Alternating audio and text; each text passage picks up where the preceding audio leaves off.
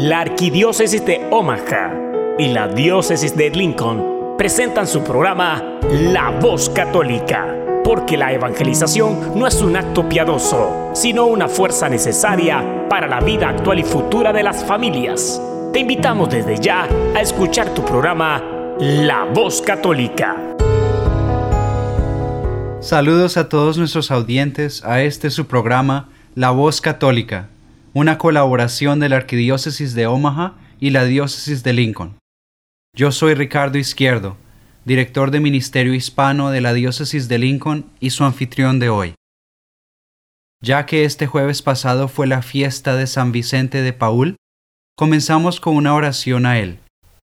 En el nombre del Padre, y del Hijo y del Espíritu Santo. Amén. Oh glorioso San Vicente, celeste patrón de todas las asociaciones de caridad y Padre de todos los desgraciados, que durante vuestra vida jamás abandonasteis a ninguno de cuantos acudieron a vos. Mirad la multitud de males que pesan sobre nosotros, y venid en nuestra ayuda.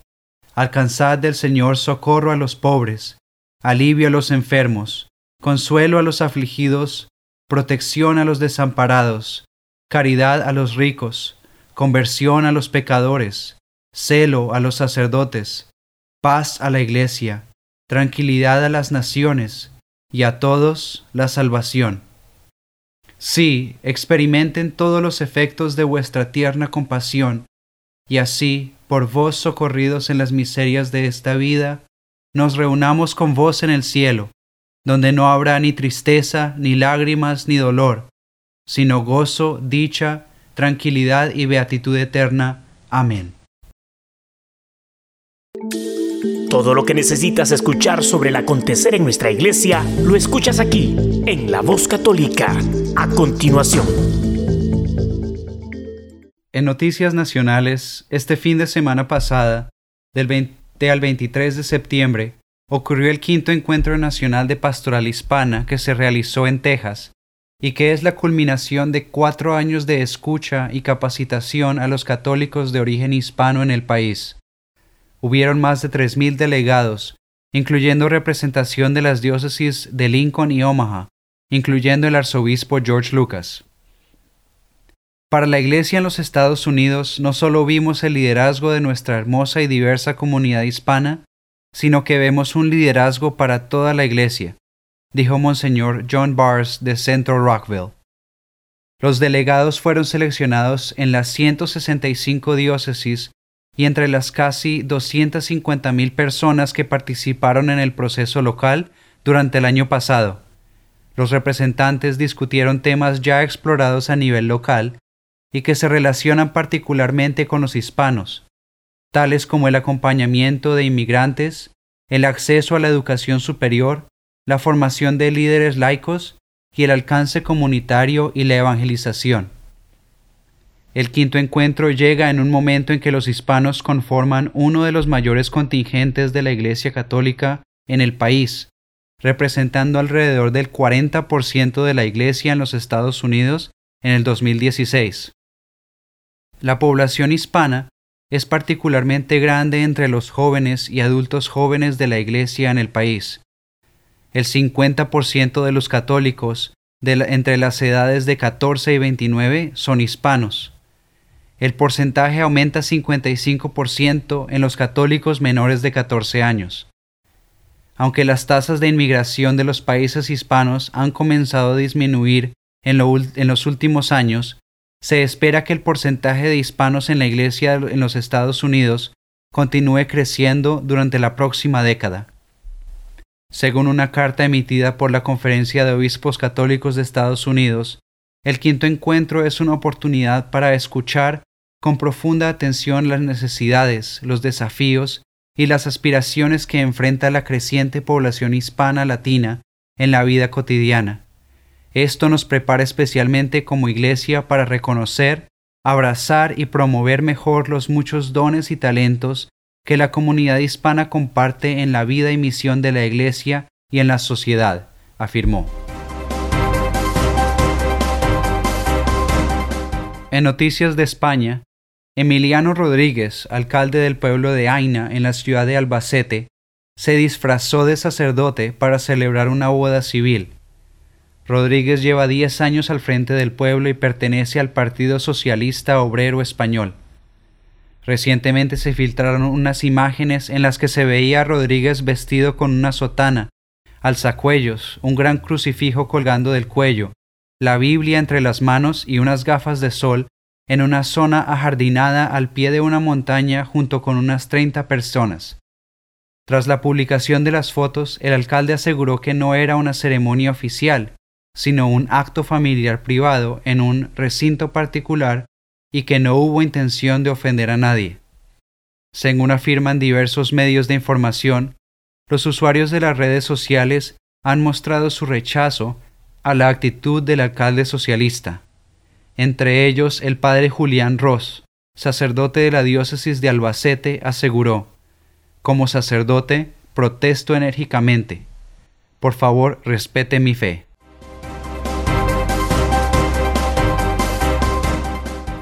En Nicaragua, el obispo de Matagalpa, Monseñor Rolando Álvarez, llamó a poner fin a las muertes en el país, luego del deceso del adolescente Andrés Romero durante las protestas contra el régimen ocurridas el domingo 23.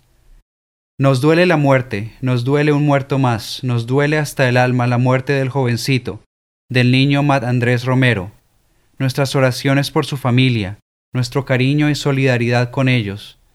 Seguimos insistiendo, ni un muerto más, por favor, expresó ayer martes en su cuenta de Twitter. Romero, de 16 años, falleció el domingo en la capital Managua durante la marcha Todos somos la voz de los presos políticos, donde fue mortalmente herido de bala. La familia y amigos afirman que recibió un disparo de los paramilitares simpatizantes del gobierno de Daniel Ortega. Según las autoridades, se trató de un fuego cruzado, algo que es rechazado por los organizadores de la marcha. Con el deceso de Romero aumentan a 323 las muertes desde que comenzaron las protestas el 18 de abril y que incluyen 23 niños y adolescentes, según la Comisión Interamericana de Derechos Humanos. Sin embargo, según la Asociación Nicaragüense para los Derechos Humanos, los muertos superan los 510, Además, habría 1.300 desaparecidos. El adolescente fue sepultado el lunes en el cementerio Las Puertas del Cielo, a donde acudieron cientos de manifestantes.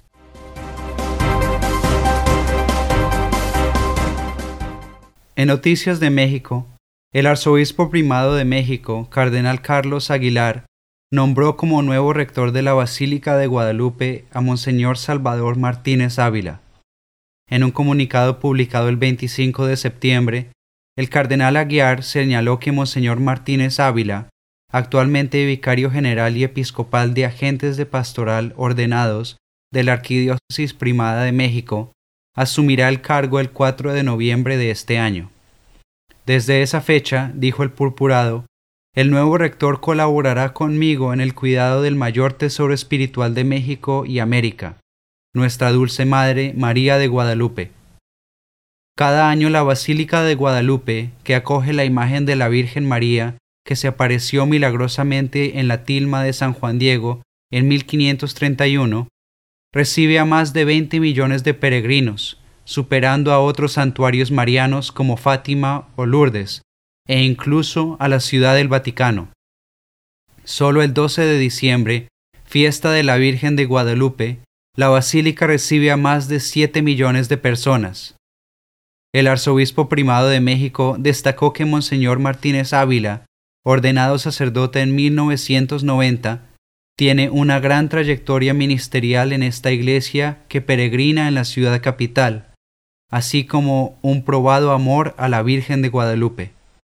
Monseñor Martínez Ávila sucede en el cargo a Monseñor Enrique Glenny Graue, nombrado vicario general de la Arquidiócesis Primada de México en julio de este año.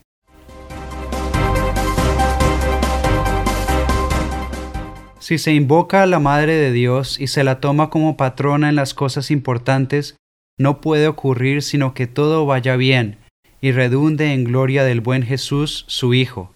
decía el gran San Vicente de Paul, cuya fiesta celebramos este jueves pasado, patrono de las obras de caridad y fundador de la Congregación de la Misión, Vicentinos, y de las Hijas de la Caridad.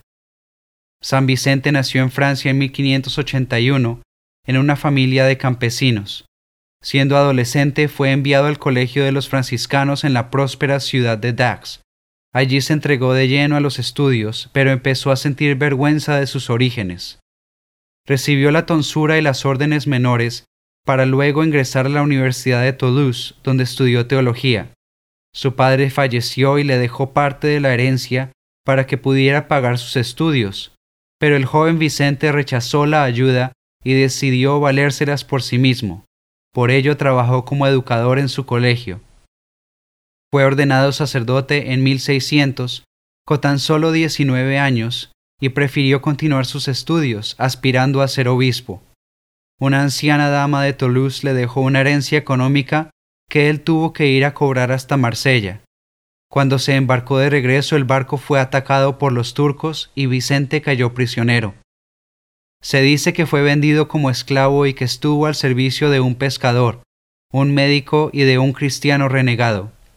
A este último logró convertirlo y así pudo emprender su viaje de retorno hasta que llegó a París. Más adelante sirvió como párroco, pero tuvo que dejarlo para trabajar como preceptor de una ilustre familia. No obstante, en esa vida de riqueza empieza a darse cuenta que el Evangelio exige una caridad radical. Es así que al atender a un moribundo, profundiza en el amor de Dios y empezó a querer ir a todos los campos remotos a expresar que existe un Dios de ternura que no los ha olvidado. Con el tiempo funda la Congregación de la Misión para dar misiones populares y trabajar en la formación del clero. Asimismo, cofunda junto a Santa Luisa de Marilac la Compañía de las Hijas de la Caridad. Durante su vida, San Vicente conoció al obispo San Francisco de Sales, que luego le pidió hacerse cargo de la capellanía de sus visitandinas de París y de la dirección espiritual de Santa Juana de Chantal. Para San Vicente la oración era lo primero, y presentó la humildad como la primera cualidad de los sacerdotes misioneros. Siempre buscó la paz y la atención a los necesitados, incluso en medio de las guerras de su época, convirtiéndose en consejero de gobernantes y verdadero amigo de los desposeídos. Partió a casa del padre el 27 de septiembre de 1660, poco antes de las cuatro de la mañana, la hora a la que solía levantarse para servir a Dios y a los pobres.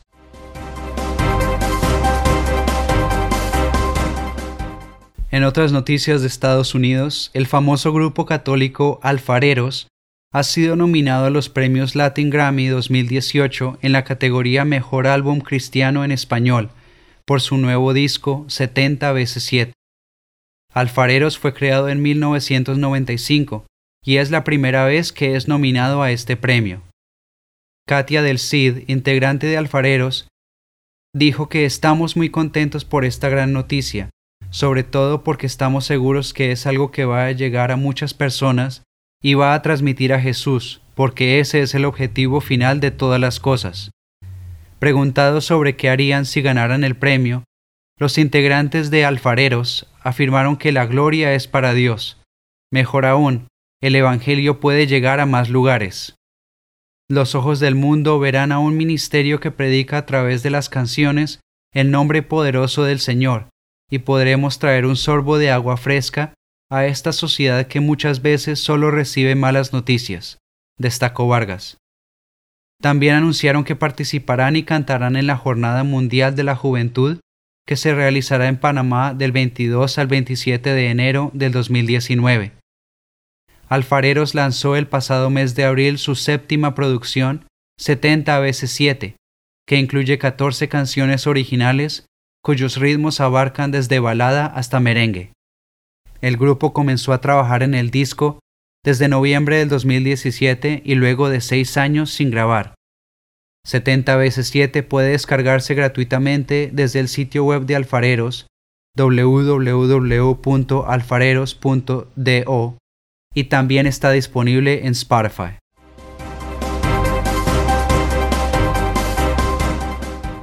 En otras noticias de México, la Arquidiócesis de Monterrey se pronunció ante la violencia protagonizada por los simpatizantes del Tigres y Rayados el domingo antes del Clásico Regio y que dejó un herido de gravedad. La violencia nunca se justifica. La Iglesia de Monterrey hace un llamado a vivir este Clásico Regio en paz, exhortó la Arquidiócesis en su cuenta de Twitter. La prensa local informó que Rodolfo Manuel Palomo, de 21 años, quedó gravemente herido luego de una riña callejera entre los hinchas de ambos equipos. El joven simpatizante del Tigres presenta cortes y varias contusiones debido a los golpes recibidos. A través de Twitter también se pronunció Monseñor Oscar Tamés, obispo auxiliar de Monterrey.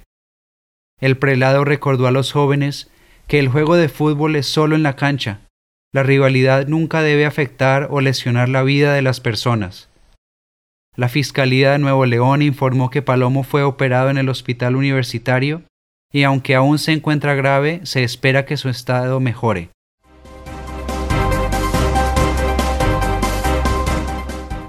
En Omaha tenemos una invitación de la parroquia de San Francisco a su festival anual, que es hoy domingo 30 de septiembre a partir de las once y media de la mañana hasta las seis de la tarde. Habrá música de marimba, mariachi y otros géneros, así como rica comida y bebida de todos tipos. También habrá juegos para los niños y adultos. Así que todavía tenemos tiempo de prepararnos y asistir a esta invitación.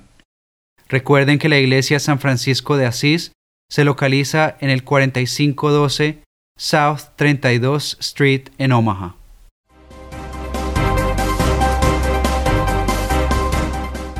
La despensa de alimentos para los pobres de servicios sociales católicos en Lincoln está muy baja en contenido. Pueden dejar todo tipo de comida en la oficina San José en la 2241 O Street en Lincoln. Otra vez 2241 O Street en Lincoln.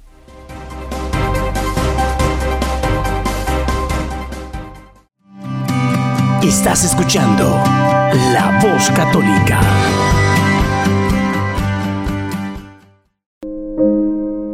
Habla, que tu siervo escucha. Un segmento donde meditaremos las lecturas del día. Pidamos al Espíritu Santo que nos revele la verdad, porque la verdad nos hace libres. Habla, que tu siervo escucha.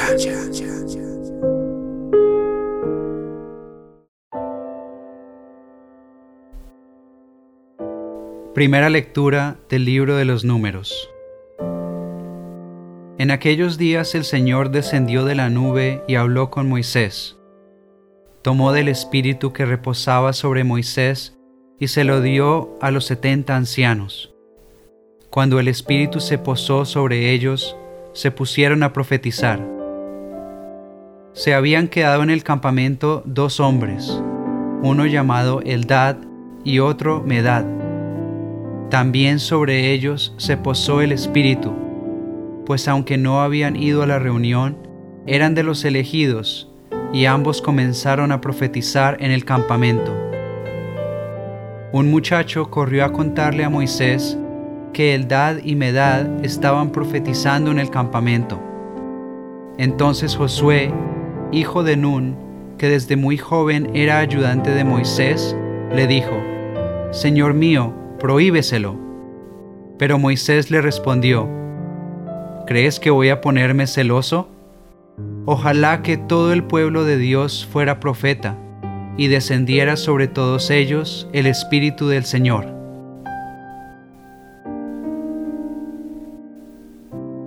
Salmo responsorial. Los mandamientos del Señor alegran el corazón.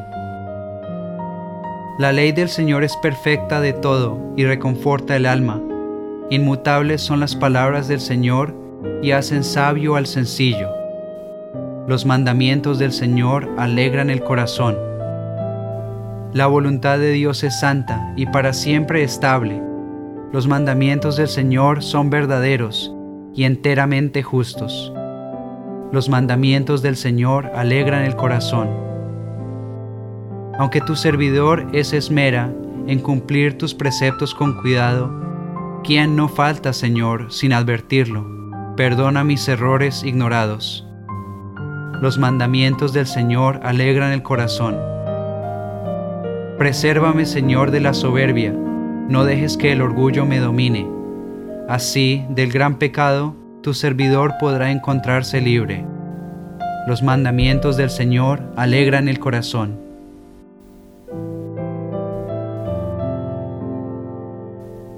Segunda lectura de la carta del apóstol Santiago. Lloren y lamentense ustedes, los ricos, por las desgracias que les esperan. Sus riquezas se han corrompido, la polilla se ha comido sus vestidos, enmohecidos están su oro y su plata, y ese moho será una prueba contra ustedes y consumirá sus carnes como el fuego. Con esto ustedes han atesorado un castigo para los últimos días. El salario que ustedes han defraudado a los trabajadores que cegaron sus campos está clamando contra ustedes. Sus gritos han llegado hasta el oído del Señor de los ejércitos. Han vivido ustedes en este mundo entregados al lujo y al placer, engordando como reces para el día de la matanza. Han condenado a los inocentes y los han matado porque no podían defenderse.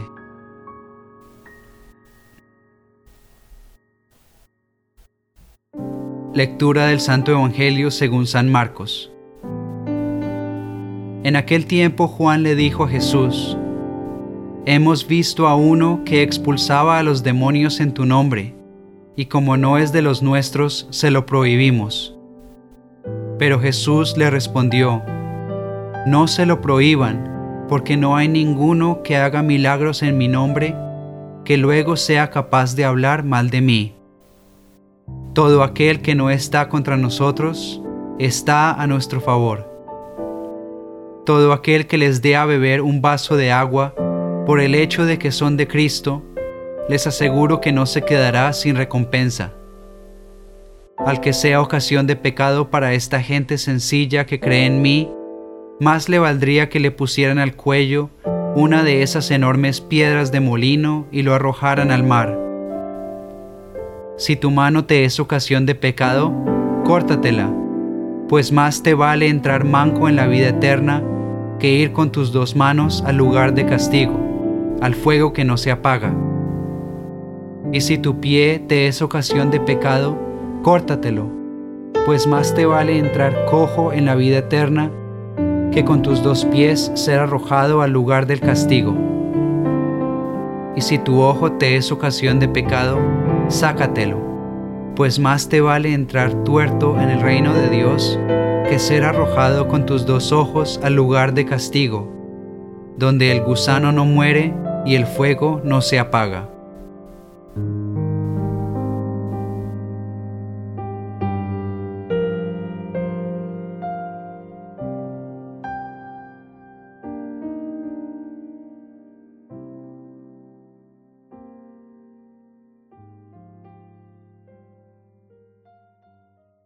Se les recuerda que estas lecturas son para uso personal y de meditación y no cuentan como haber atendido a misa, que es obligación para todo católico.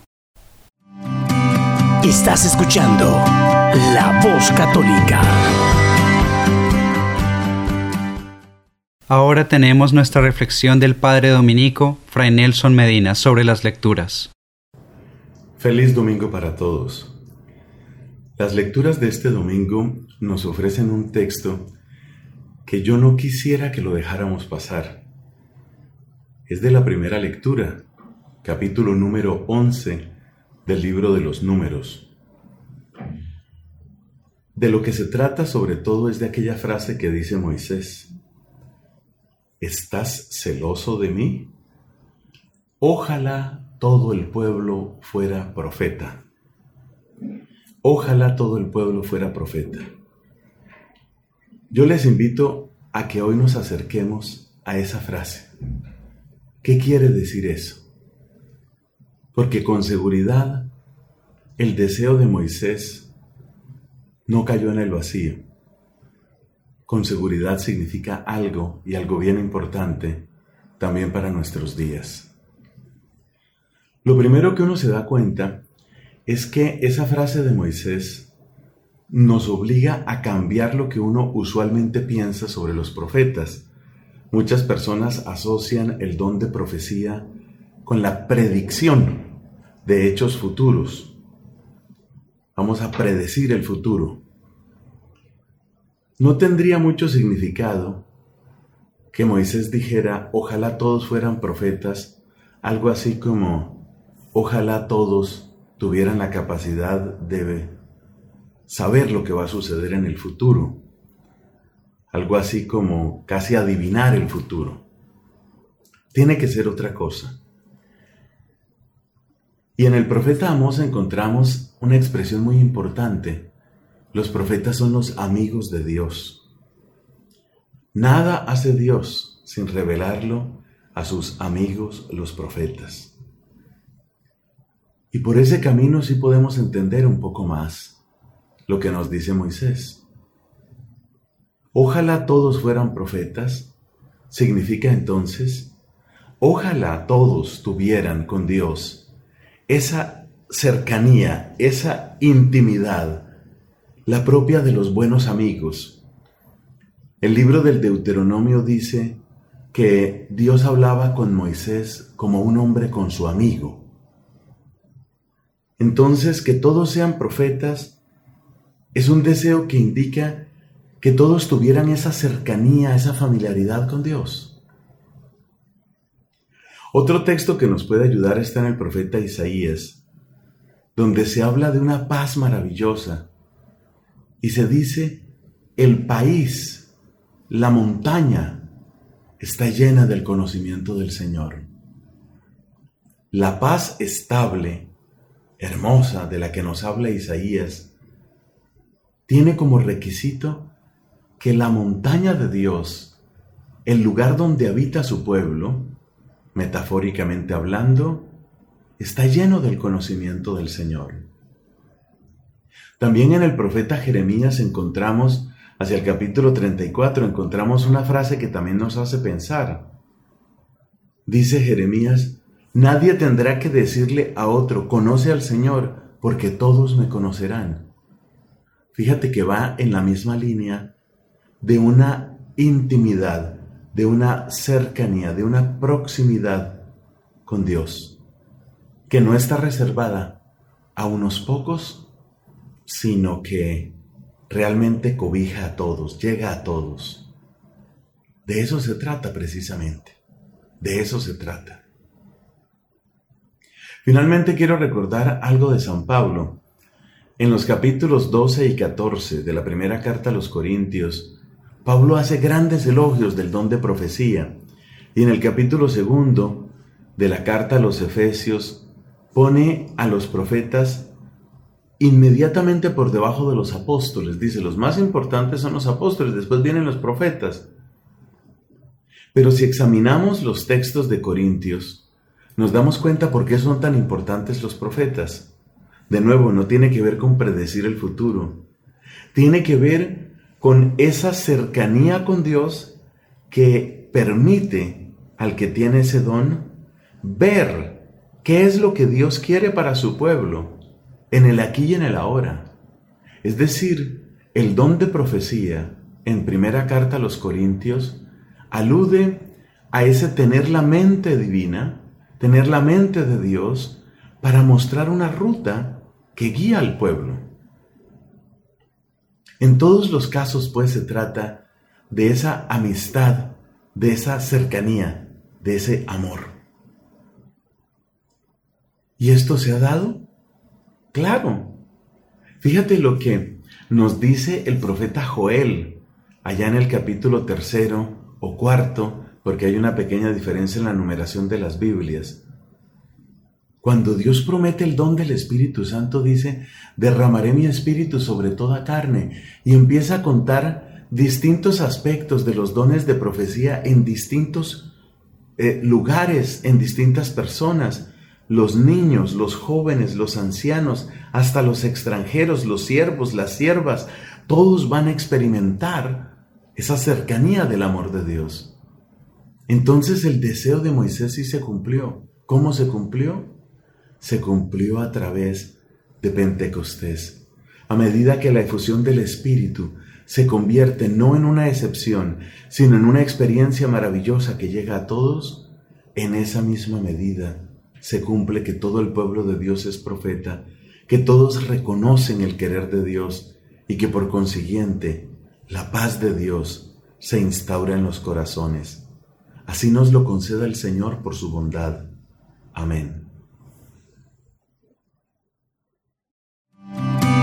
Estás escuchando La Voz Católica. Para la música de este fin de semana, tenemos otra canción de CMM Music desde Colombia, llamada Conmigo. Si quieres ver a CMM Music en vivo, pueden venir a Lincoln este 13 de octubre a las 7 pm en la Escuela Pío X en Lincoln para una noche de concierto y alabanza. Puedes ver más información en la página de Facebook de la Oficina de Ministerio Hispano de Lincoln. Levanta tus manos al cielo. Vamos en este momento a seguir adorando a nuestro Dios. Seguir entregando nuestro corazón al Rey.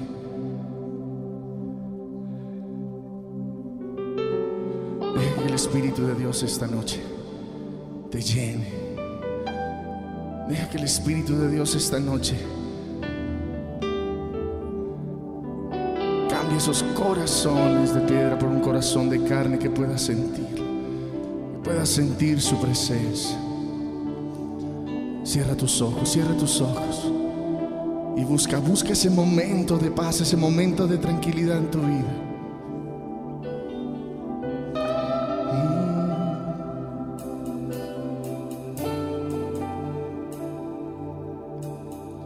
Cierro mis ojos y busco un momento de paz. Un momento donde te pueda hallar conmigo mi corazón. Mi corazón fatigado quiere descansar. Por eso te he buscado, Señor. Por eso te he buscado, Señor por tantos caminos. Dile de nuevo, cierro mis ojos. Cierro mis ojos y busco un momento de paz. Momento donde te pueda hallar conmigo. Dile mi corazón. Mi corazón fatigado quiere descansar. Por eso te he buscado, Dios. Por eso te he buscado, Señor. Por tantos caminos. Levanta tus manos, dile. Vengo a ti, dile fuerte. Porque eres la paz de mi alma. Vengo a ti. Porque solo tú me das calma. Porque solo tú me das calma mi camino ya busqué, muchas puertas ya toqué.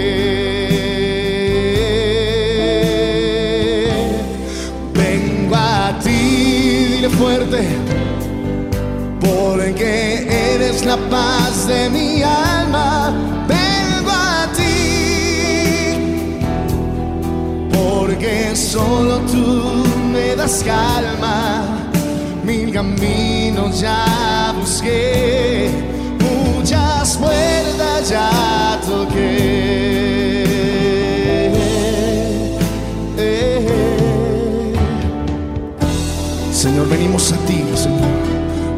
Nuestro corazón, seguros de que no seremos defraudados, Dios. Tú eres el Dios de misericordia, el Dios de amor, el Dios que todo lo puede. El Dios que nos da todo, Señor. Deja que caer en sus manos. Levanta tus manos al cielo. Diciéndole a Dios que quieres que te lleve, que te cargue. Y hagamos esa promesa cumplir en nuestra vida. Vengan a mí todos los que estén cansados y agobiados. Que yo los haré descansar. Lo mis ojos y busco un momento de paz. Un momento donde te pueda hallar conmigo mi corazón. Mi corazón fatigado quiere descansar. Por eso te he buscado, Señor, por tantos caminos. Dile de nuevo. Cierro mis ojos y busco un momento de paz. Buscamos tu paz, Dios. Un momento donde te pueda hallar conmigo.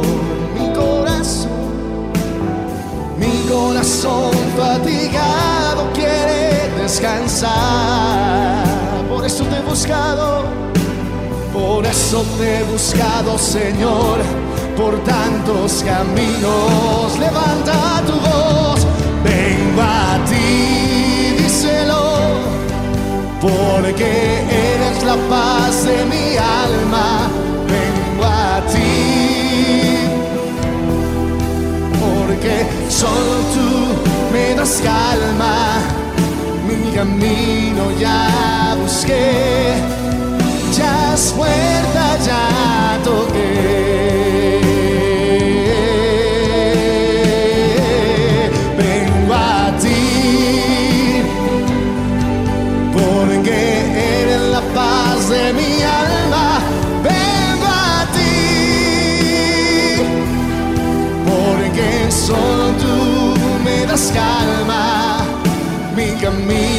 Ya busqué, muchas vueltas ya toqué.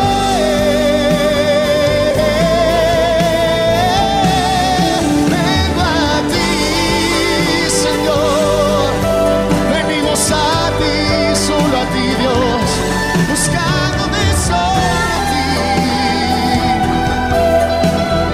Solo tú me das calma mi camino ya busqué, muchas puertas ya toqué.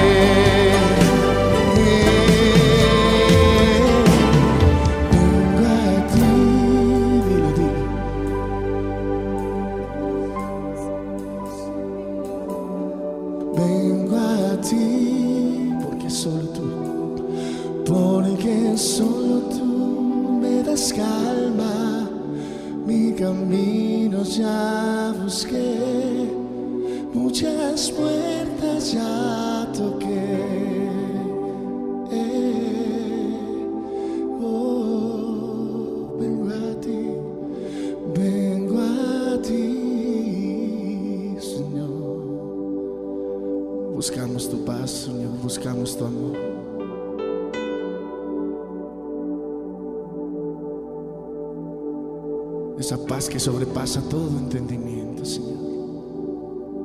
Venimos a ti con un corazón contrito, Señor. Humillados, Dios, delante de ti.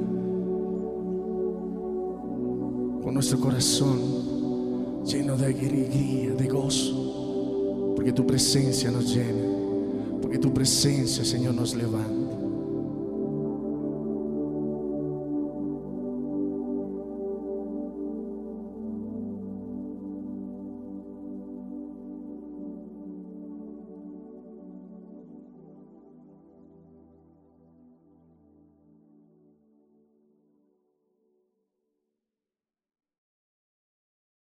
Otra vez, este fue el grupo de María Mediadora CMM Music de Colombia. Si quieres verlos en vivo, ven a la Escuela Pío X en Lincoln el 13 de octubre a las 7 de la tarde. Para más información puedes ir a la página de Facebook de la Oficina de Ministerio Hispano. Estás escuchando La Voz Católica. Para nuestro tema de esta semana tenemos otra vez a Alejandro Bermúdez de Así Prensa, quien tuvo el gusto de conocer el fin de semana pasado en el quinto encuentro, que tocará el tema de fidelidad sacerdotal, respondiendo a la reciente salida de un sacerdote popular del sacerdocio.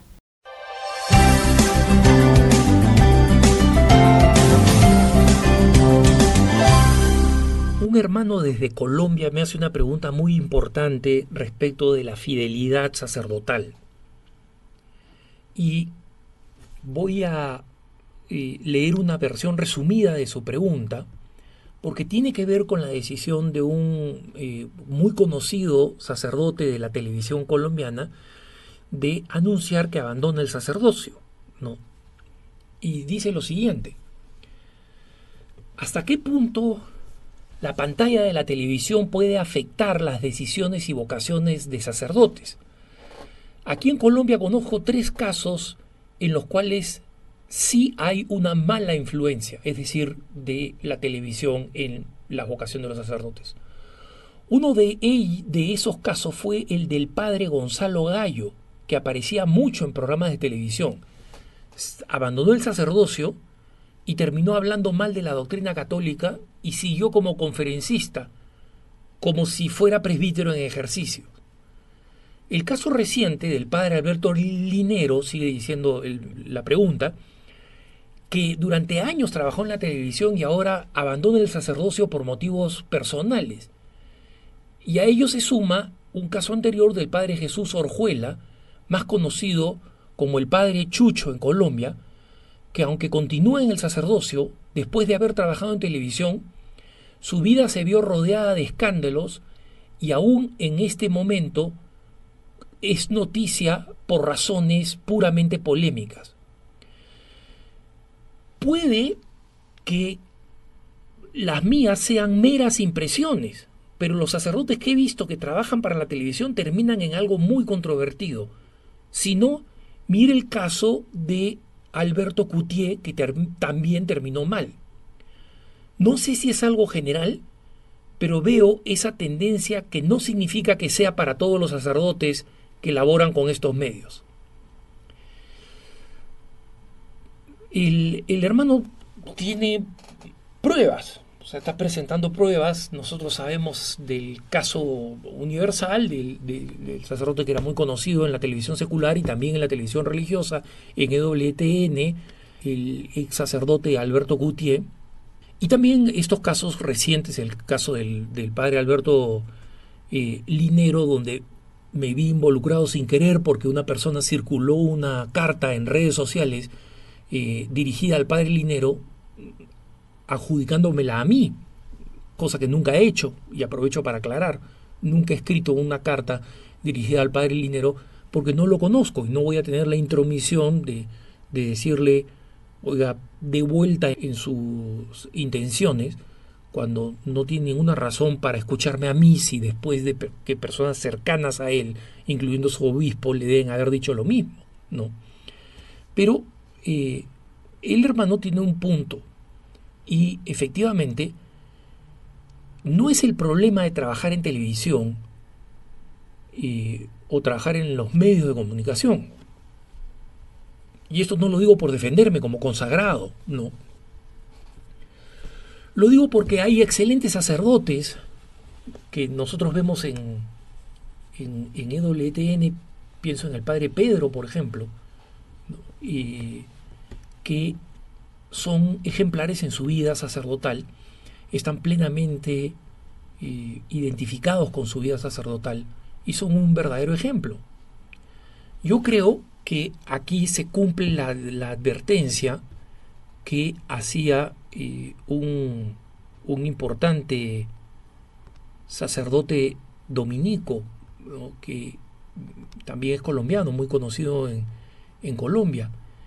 Y el padre que hacía estas observaciones sobre por qué algunos sacerdotes terminan abandonando su propia vocación, ponía el dedo en, eh, en, la vanidad, en el problema de la vanidad. Es decir, cómo comienzan a aparecer algunos signos que son preocupantes y cuestionables, ¿no? Y cuando aparecen estos signos, nosotros eh, nos encontramos en una situación en la que podemos predecir, y es más, el sacerdote nos recomienda que prestemos atención a esto. ¿A quién me refiero? Muchos de ustedes deben haber oído hablar del padre Nelson Medina, el, el, sacerdote dominico que es muy conocido porque es un gran acompañante espiritual de la renovación carismática católica y con quien he tenido el, el gusto de encontrarme en una ocasión en un encuentro en, en Estados Unidos, en, en Phoenix, en Arizona. Si no me equivoco, fue en Phoenix. Y es un sacerdote que viste de dominico y que eh, es extremadamente prudente, conocedor del tomismo y un hombre que aplica muchísimo, precisamente por eso, porque es la gran escuela tomista, la importancia del sentido común. ¿Qué cosa dice Fray Nelson sobre estas situaciones preocupantes? Él dice, veamos estos siguientes índices y menciona 10 y se los describo. Dice, señales preocupantes de un sacerdote consagrado. Primero, habla mucho de su felicidad y de su realización personal, o sea, como opuesto al cumplimiento del plan de Dios, ¿no?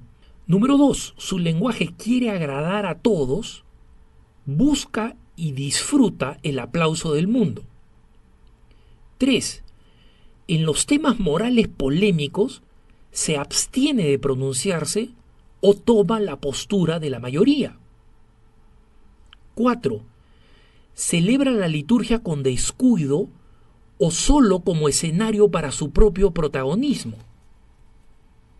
Miren que sabias todos estos principios. Y sigo. Número 5. Manifiesta un gusto progresivo por ser muy bien acogido en los medios de comunicación ajenos a la iglesia. Engaña o se engaña diciendo que eso es evangelización. 6 se le ve entusiasmado por el dinero, la moda o en general el tipo de vida de las élites económicas o políticas. 7. No manifiesta amor a la iglesia ni a su consagración o su comunidad religiosa. 8.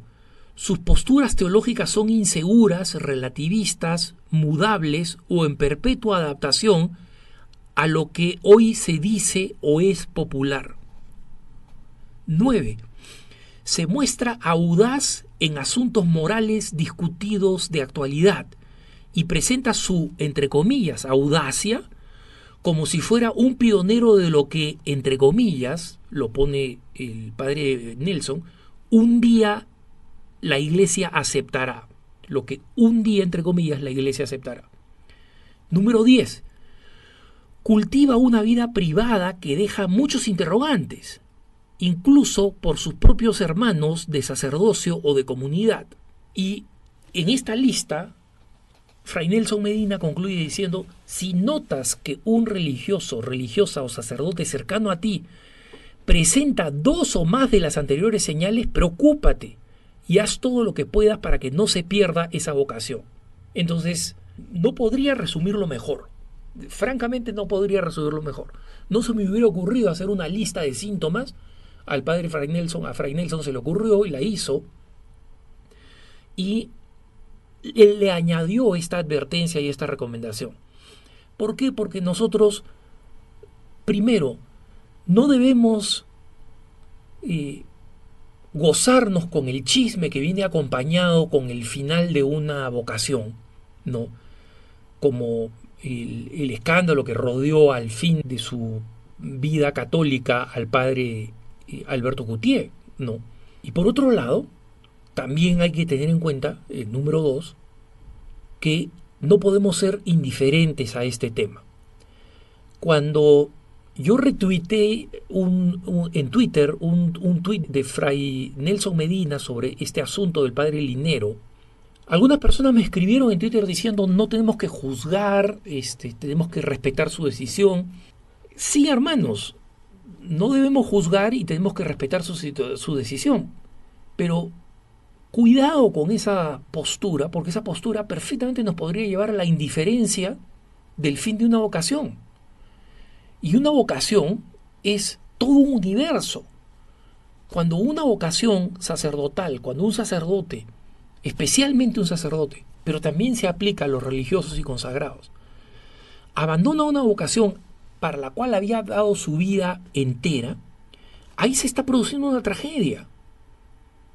No es que tengamos que juzgar a la persona o criticarla o darle palo en el piso y por eso es que yo me distancié inmediatamente de esa carta que supuestamente yo había escrito eh, según las redes sociales, que jamás escribí, entre otras cosas porque la carta era tremendamente melodramática y larguísima y que lo único que iba a provocar es mayor resentimiento u ofensa en el receptor de la carta, en este caso el padre Linero, a quien como digo no conozco y a quien no le he dirigido ninguna carta. Pero no podemos ser indiferentes y como si nos sacudiéramos la caspa del hombro, ¿no? Decir, no, no, bueno, él ya tomó su decisión, hay que respetarla. De ninguna manera, es una tragedia. Tenemos que ver qué pasó, tenemos que ver cómo prevenimos esto. Y es en este contexto que Fray Nelson publica estas señales preocupantes con las que estoy completamente de acuerdo. ¿no? Y es importante, muy importante, que las personas seamos capaces de reconocer esta situación y seamos capaces de ponerle un fin a esta situación en la medida de lo posible. Nosotros sabemos que siempre van a haber eh, vocaciones que se pierden, es la naturaleza de la iglesia, Dios nos da a todos la libertad para decidir como querramos, ¿no? Y así es la vida, no, no, podemos cambiar la naturaleza humana, ni la libertad que Dios nos la ha dado, porque si Dios la ha dado, ¿quién la va a poder quitar? Sin embargo, sí podemos hacer, como dice eh, Padre Nelson Medina, estar atentos a estas 10 señales preocupantes. ¿no? Y de estas 10 señales preocupantes, asegurarse que si notas que un religioso o religioso sacerdote cercano a ti presenta dos o más de las anteriores señales, preocúpate y haz todo lo que puedas para que no se pierda esa vocación. Preocúpate, y este preocúpate lo escribe eh, Fray Nelson en mayúscula, ¿no? Efectivamente, hay que preocuparnos, tenemos que preocuparnos. Y le corresponde a los miembros de la iglesia hacer eso. Y lo más trágico lo más vergonzoso es que un laico pueda decir, después de que se ha perdido una vocación sacerdotal o religiosa, yo ya la veía venir, yo sabía, ya veía que este curita hacía tal o cual, o que esta religiosa hacía tal o cual. Si la veías venir, tienes una responsabilidad ante Dios colosal. Y dado que no hiciste nada en su momento, y que la decisión es irreversible, ora por el alma de ese sacerdote perdido, de esa religiosa perdida, de ese religioso consagrado perdidos, porque realmente, si tú tuviste la oportunidad, si realmente la veías venir, entonces tú compartes parte de la responsabilidad, como explica Fray Nelson, en el sentido de que tienes que preocuparte y evitar que esa vocación se pierda. ¿Y qué cosa? Algunos se preguntarán qué cosa puedo hacer. Mira, existen múltiples opciones. Hablar con el sacerdote es una de ellas. Y yo conozco un, hermano que le habló a un sacerdote sobre este tema. El sacerdote se enojó muchísimo, lo eliminó de su lista de amigos, pero le salvó la vocación al sacerdote. Y le había visto unas conductas impropias, un sacerdote muy conocido en la radio, le había visto unas conductas impropias y la llamada de atención realmente cambió la actitud de este sacerdote. Entonces, esta persona no tuvo miedo de hacerle una corrección al sacerdote. Puedes hablar con su obispo o con su superior religioso, eh, notificando estas cosas que ves y esta preocupación. Entonces, esa es muy importante, por lo menos para que tú tengas tu conciencia tranquila de haber hecho lo máximo posible para salvar una vocación. Que tengas un buen día.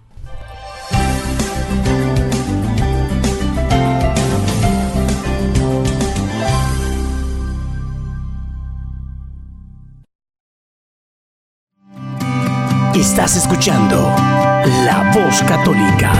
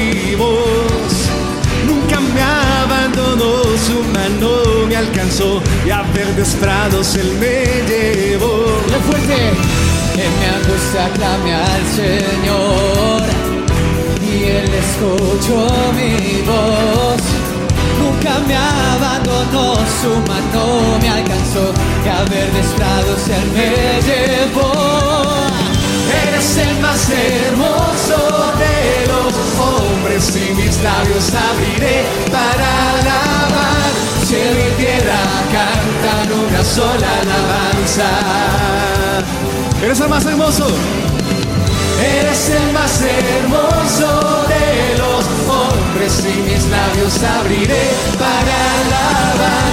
Cielo y tierra cantan una sola alabanza.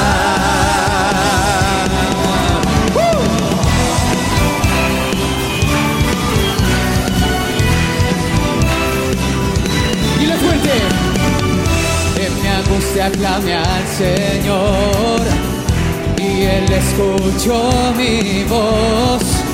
Nunca me abandonó, su mano me alcanzó a verdes prados Él me llevó. Vamos arriba. En mi angustia clamé al Señor y Él escuchó mi voz. Nunca me abandonó, su mano me alcanzó y a verdes prados Él me llevó. Eres el más hermoso de los hombres y mis labios abriré para alabar. Cielo y tierra cantan una sola alabanza. Eres el más hermoso de los hombres y mis labios abriré para alabar. Cielo y tierra cantan una sola alabanza. Vamos, eres el más hermoso. Dígaselo a él. Eres el más hermoso de los hombres y mis labios abriré para alabar. Cielo y tierra cantan una sola alabanza. Eres el más hermoso, Jesús. Eres el más hermoso de los hombres y mis labios abriré para alabar. Cielo y tierra cantan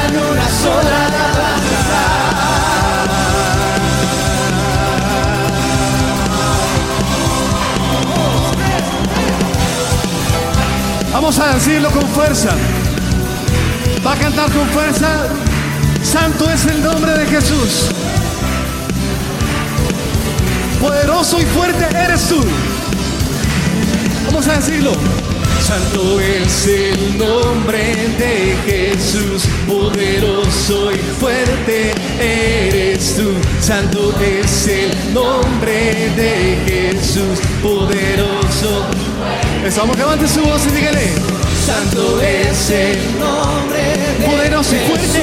poderoso y fuerte eres tú. Santo es el nombre de Jesús, poderoso y Vamos, Santo, es el nombre de Jesús. Santo es el nombre de Jesús, poderoso y fuerte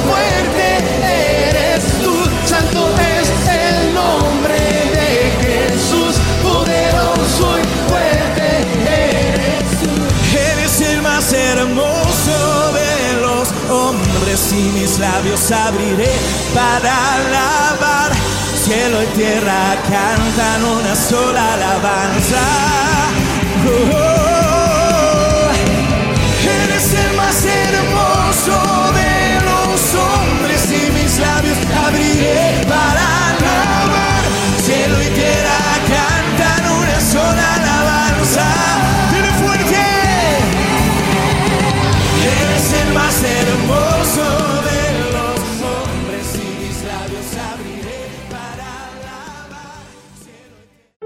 La Arquidiócesis de Omaha y la Diócesis de Lincoln presentaron su programa La Voz Católica, porque la evangelización no es un acto piadoso, sino una fuerza necesaria para la vida actual y futura de las familias. No olvides que el próximo domingo tienes una cita aquí en La Voz Católica, de 8 a 9 de la mañana por esta emisora.